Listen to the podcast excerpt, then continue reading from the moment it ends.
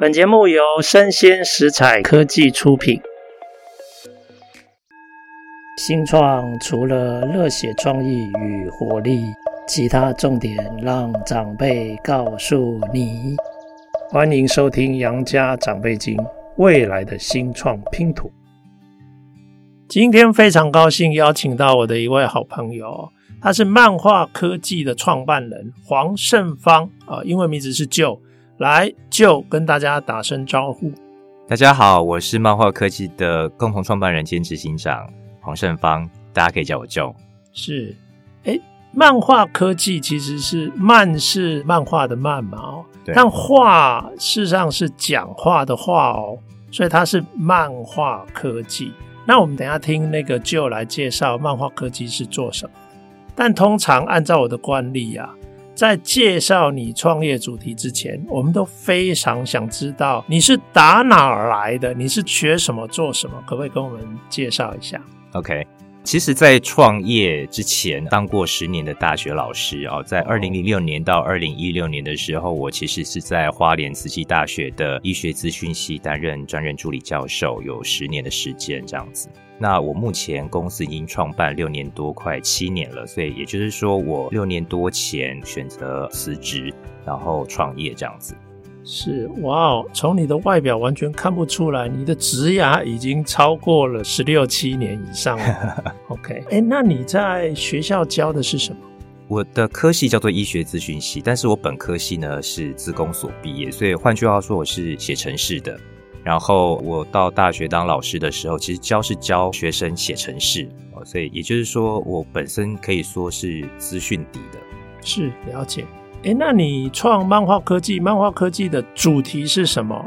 你为什么会选这个题目？因为其实我自己是从以前到现在都梦想当漫画家了，所以大概到我三十九岁，就是大概快要四十岁的时候，我对我自己的职涯有一点点茫然啊，有一点点。想要去追求一些不一样的东西，那我觉得，我希望我做的东西可以跟我的专业跟兴趣做结合。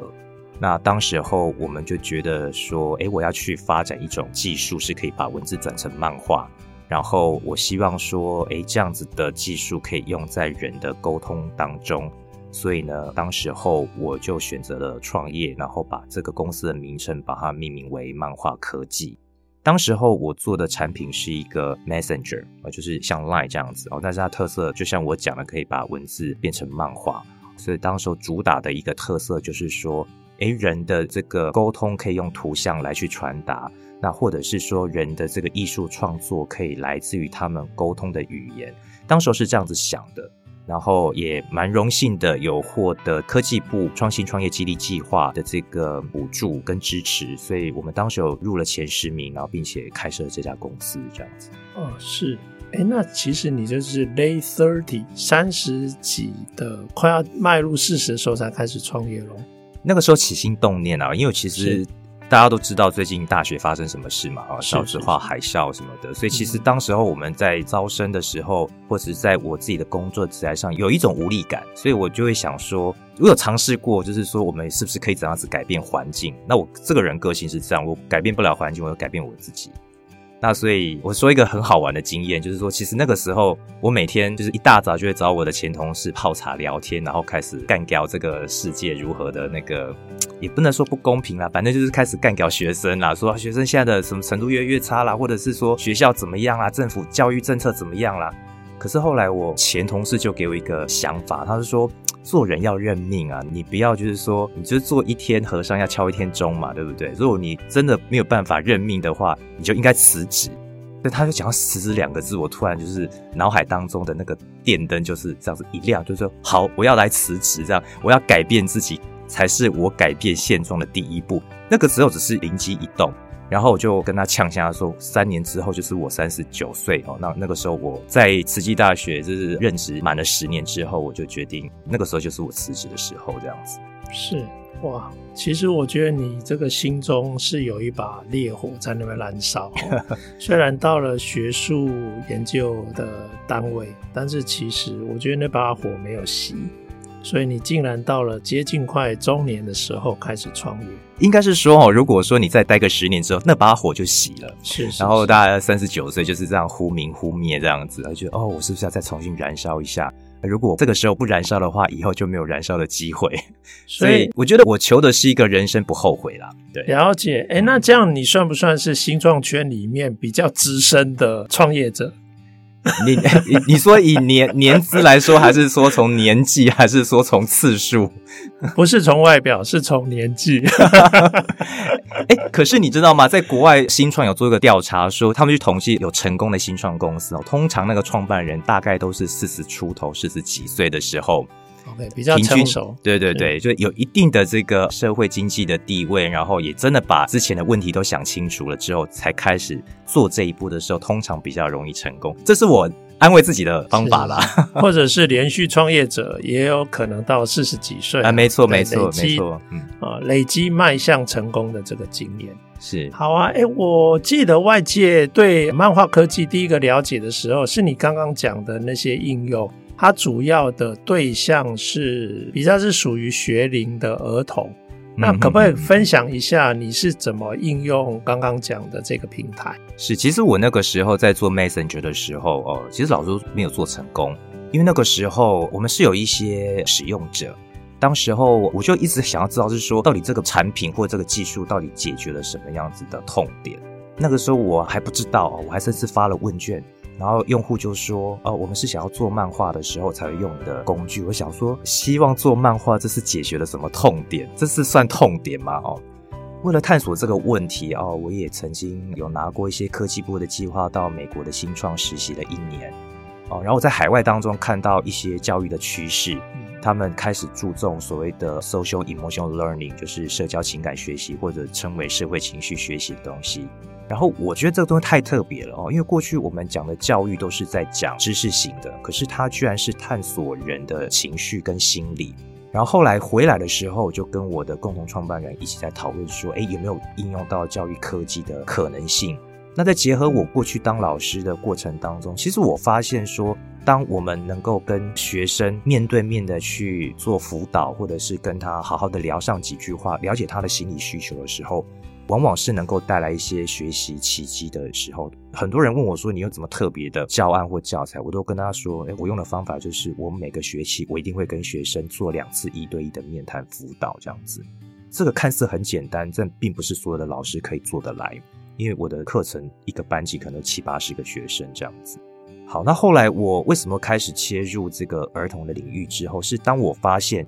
诶，这个情绪教育应该要从小开始做起的时候。我开始在这个过程当中发现说，漫画创作还有跟这个我们谈论的情绪管理跟儿少的心理健康这些议题，其实可以找到一个结合的机会。那其实我喜欢画漫画嘛，对我来讲，我觉得我什么时候会想要去画漫画？通常就是我觉得想要抒发我感受的时候，哦，去把我的心中的想法，不管是正面的、负面的，把它表达出来。因为这样子，所以我就找到一个契机哦，所以我们后来就把它转型变成是一个日记写作平台。然后呢，透过一些加入我们文字转漫画的应用，然后我把这个使用流程跟情绪管理的流程把它结合在一起。所以现在你所看到的这个平台，这个产品，它变成是一个可以给中小学学生做的一个漫画日记平台。那学生只需要三个步骤完成一则漫画，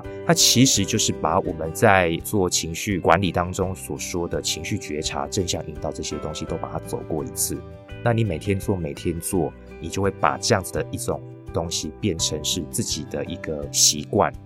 那也因此，当你面对一些困难的时候，你能够觉察到你的感受是什么，那同时你也可以为自己找到一个适合的方式去处理。这个就是后来我们这个平台跟技术进化的一个历程吧。是，哎，可不可以跟我们分享一些例子？有没有一些中小学生因为这样持续的这种心情日记，嗯、然后开始提升了他的情绪觉察力？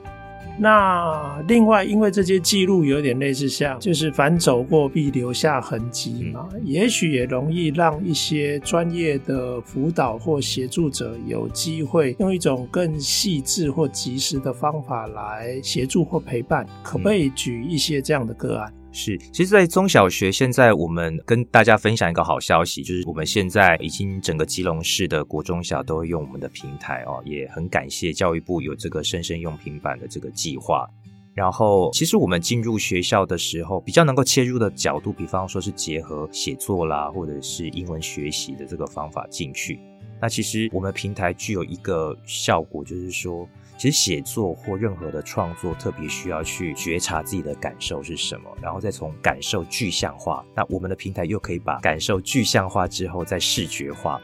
那所以其实有一些导师就用我们平台让孩子去写小日记啦，啊，或者是说他可以在接下来年假或年假之后写一个小心得，说我是怎么样子去我的假期的。那老师可能就给他们一些任务，说那你要结合哪些成语啊，或者是句型去使用。好，然后这个过程当中，我印象最深刻，也可以说是为我这个创业的历程当中带来很强大的一个经验，是说有一个台南某国小的六年级的导师是说，他从这个平台当中发现有自杀意图的小朋友。我当下听到这个话的时候是全身发抖，你知道吗，就是怎么会有这种事情？那赶快去问他说发生了什么事了？然后反正就是这个小朋友，他其实是一个乖宝宝，功课很好。可是他的家长可能就是只关心他的成绩，不在乎他的感受。那久了之后，他就会觉得是说，哎，是不是我不重要哦？爸妈只注意我的成绩这样子。哦，那我就问老师说，那后来你做什么事情？那老师就说，哦，那他赶快启动我们的辅资系统，赶快联系辅导老师啊、呃，教务主任啊、辅导主任，开始做家访。我才意识到说，哎，原来提升孩子自己的情绪觉察能力有这么重要。也就是说，对我们有一些社会安全网或者学校安全网，我们都部件完成了。可是你缺了一个东西，就是说，学生如果没有提升他的情绪觉察能力，他没有主动的愿意把他想要求助的那只手哦伸向你，你其实是要怎么捞都捞不到他的。所以你可以发现说，我们平台扮一个角色，就是说，借由提升学生的情绪觉察能力跟他的表达能力，他能够跟我们现在的辅咨系统来做接轨。那单单就这个情绪表达当中，对于有另外一个族群也帮助特别大，就是像类亚斯或者是自闭症小朋友哦，尤其像高功能自闭症小朋友这些，他们在情绪辨识或者表达当中本来就会比较需要加强学习，所以我们平台在这个地方也有一些可以结合一些介入教育这个部分。那我这边要呼吁一下，就是说，其实我们台湾在资源班特教的这个资源哦，给学校的资源其实相对来讲是比较少的。尤其像我刚才讲说的，教育部这个生鲜用品版的这个资源，大部分的资源班或特教生其实是很难享用得到哦。所以其实我也想要趁这个节目，可以呼吁一下我们的政府，要多关注我们台湾特教的这一块。哦，好，呼吁喽，政府听到了吧？哎、欸，好啊，哎、欸，但我觉得我们的社会的成员不只是中小学的青少年啊。也有成人啊，成人应该也有这一类的情绪问题跟觉察的这种学习的课题啊，嗯、有没有在这一方面你们也投入？然后有没有一些个案可以分享？对啊，其实有的时候我们在推的时候推到心很累，因为跟老师推的时候，他都说这是家长的问题啊，家长自己的情绪都不能控管的，怎么会有办法把孩子的情绪教好呢？是。当我们推家长的时候，就说这不是学校应该要教的吗？老师在干什么？我们常常变夹心饼，然后我就觉得说，哦，其实呢，如果你这个整体的社会对于情绪教育的认知是比较高的时候，当然我们推就会推得很顺。可是，当我们像东亚或者是大部分的这个亚洲的国家，其实对情绪的学习还不是很能够理解的时候，那有的时候就在讲这个东西的时候，家长就没有感觉。所以我们最近也开始就是把触手伸向大人、成人哦。那除了我们。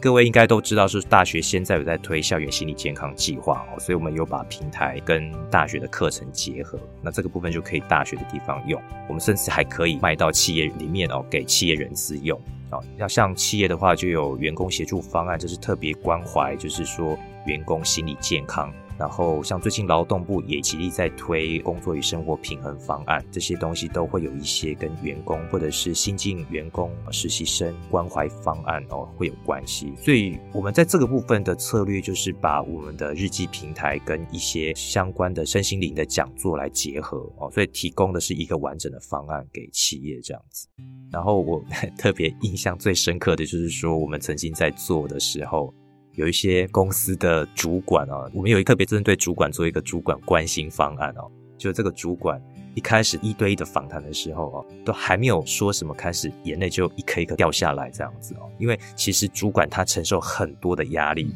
他又要面对长官的这个业绩的要求，然后他同时又要承担底下员工哦到底有没有达到目标，所以他其实是很容易身心俱疲。哦，所以老实说，你说什么样子的产业当中最常见的这种情况，科技业啦、餐饮业哦，常常会有这种中阶员工哦，因为受不了压力而离职的状况。那这会不会是痛点？这是痛点哦，因为企业人资培养一个员工，在上面投入福利、投入教育训练，如果他没有办法持续为公司带来价值的时候，他因为身心的状况离开的话，那其实对企业来说是一个损失。那更不用说对个人来说也是一样啊！你看，你工作到最后忧郁症，你不得不离开的时候，你不但没有收入，而且你还花钱去治疗哦。所以其实你会发现说，目前我们在企业当中谈心理健康，其实越来越受到企业人资的关注哦。所以老实说，我们在企业这一块还蛮有斩获的。是是是，哎，我请问一下，因为之前的应用主要是在青少年嘛？对，那如果用到成人的话，你们使用的界面有需要调整吗？目前是没有调整的。目前当然是界面是很童趣啊。那我们老师就会跟员工说：“哦，那你这个我们内在都有一个小孩哦，所以呢，我们现在呢就可以想象说，哦，自己就是这个小孩，可以畅所欲言，把自己的感受说出来。”那其实我们也会跟员工或用户解释说，其实当你的画风越来越可爱的时候，比较让你能够投射你的负面的情绪哦。如果你越真实，他反而不太容易表露哦，因为他就会跟他自己的人设哦有一个比较接近的呼应。那跟真实的人。如果太接近的时候，他反而不利于他把他真实的情绪把它表达出来啊。但是当然呢，未来我们一定会再增加更多成熟的风格，会让他越来越符合，就是说成人用户的需求。其实我们本来是要做中小学，可是后来居然成人也推得动，这一点我们也觉得很讶异啊。是是是，哎，其实我觉得这个意义很大，因为现在不管我们讲永续社会、永续生活或 ESG。其实价值的创造者跟承载者都是人，对，所以人的身心健康其实本来就应该是一个永续社会最重要的基础嘛。没错。那从情绪的这种觉察，然后学习如何关照、跟面对、跟处理，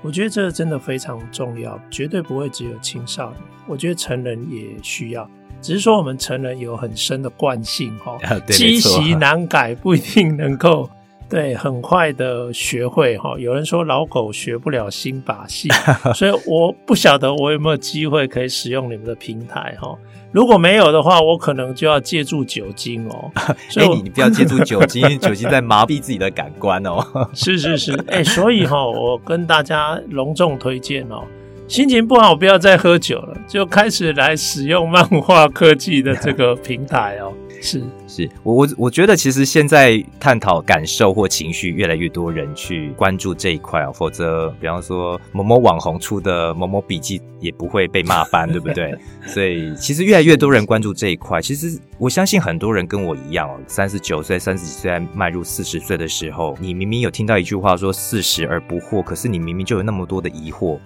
老实说，我觉得在我我我自己是六年级生啊，我觉得六七年级生他其实有自己的情绪或内在的部分没有被探索到，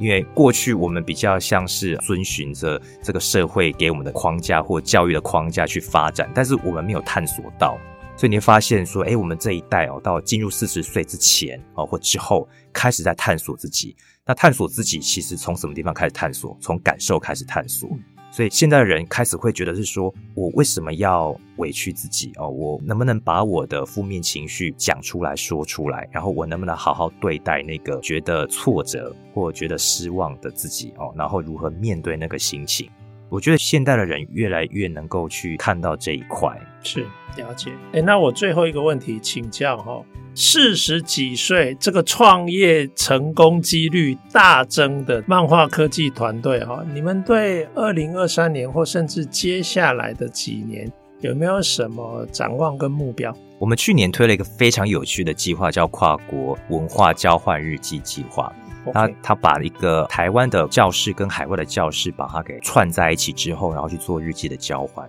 这个过程当中非常的有趣，就是说不同文化的小朋友他可以先认识自己的文化背景，然后开始要学习如何去尊重别人的文化。其实从过程当中，小朋友在学习培养同理心，所以你可以想象未来在沟通的过程当中，他就会先想得到说：“诶，我要尊重别人的想法。”所以我今年有一个强烈的愿望，就是要把 Manga Chat 这个日记平台，把它打造变成是一个社群哦，不单单只是日记的平台，它未来会是一个交换日记的社群。这个社群跟其他的社群最大的不同，就是说，我觉得现在的社群讲的都是同温层哦，三十几岁在用的哦，高中生在用的同温层，有点像是我从我的同侪当中去取暖。可是有的时候我们很难学习到新的东西，因为学习本身就是一种挑战，是一种刺激。所以我觉得这个交换日记的社群，它是能够跨越文化或跨越地域，然后去找得到想要跟我交换想法的人。那我觉得这个是我在今年当中希望做的一件事情，把过去我们在做交换日记计划的经验，把它搬到这个平台当中去完成。那我也相信，随着今年交换计划的延续，还有我们业务的拓展，我们可以越来越将这个平台的触角把它伸向其他的国家，这样子。是哇哦，跨国文化交换日记，哎，听起来真的很酷。我想问一下，那这个社群将来沟通的语言是英文吗？目前我们台湾是因为有双语政策哦，所以就是会鼓励我们多用英文去做交流。所以对我们来讲的话，呃，比较方便，就是说在台湾我们能够因为文化交流或者是双语政策的需求，我们可以推跟英文学习相关的这个教案教材啊，所以这个对我们来讲，我们就可以顺理成章的把它推到海外去。也就是用英文的方法来去做想法的这个交流，这样子，所以希望是说它可以是我们平台走向国际的一个阶段，这样子，所以当然会用英文的方法来做交流。啊，很棒哎哎，我觉得我今天听你这样分享，我收获很多哈。那我也希望听众也有同样的感受哈。那我们今天非常感谢我们的 Joe。黄胜芳执行长今天的分享，谢谢 Joe，谢谢，也谢谢杨执行长的邀请，谢谢。那也谢谢各位听众收听，我们下次见。